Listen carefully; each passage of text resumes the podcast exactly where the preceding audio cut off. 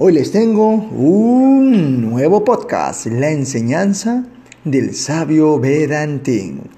Era un sabio Vedantín, es decir, que creía en la unidad que se manifiesta como diversidad.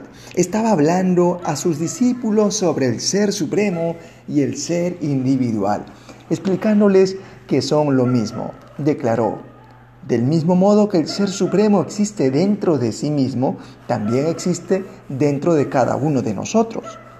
Uno de los discípulos replicó, pero maestro, ¿cómo nosotros podemos ser como el Ser Supremo cuando Él es tan inmenso y poderoso? Infinitos universos moran dentro de Él, nosotros somos partículas a su lado. El sabio le pidió al discípulo que se aproxime al Ganges y cogiese agua.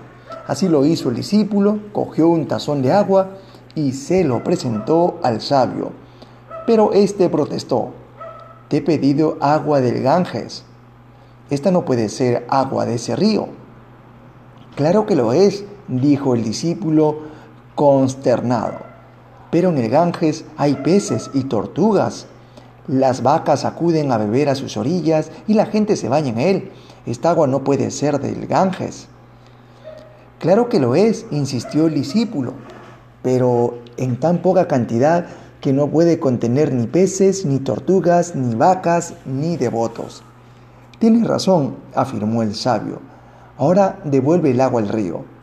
Así lo hizo el discípulo y regresó después junto al sabio que le explicó. ¿Acaso no existe ahora todas esas cosas en el agua? El ser individual es como el agua en el tazón es una con el Ser Supremo, pero existe en forma limitada y por eso parece diferente. Al devolver el agua del tazón al río, volvió a contar con peces, tortugas, vacas y devotos. Si meditas adecuadamente, comprenderás que tú eres el Ser Supremo y que estás en todo como Él. Y ahí termina este cortísimo podcast. Reflexión. El maestro dice, hasta una brisna de hierba habita en el alma universal. Y eso es cierto, todos somos parte de esa alma espiritual. Bueno, sin nada más, nos vemos hasta el siguiente podcast.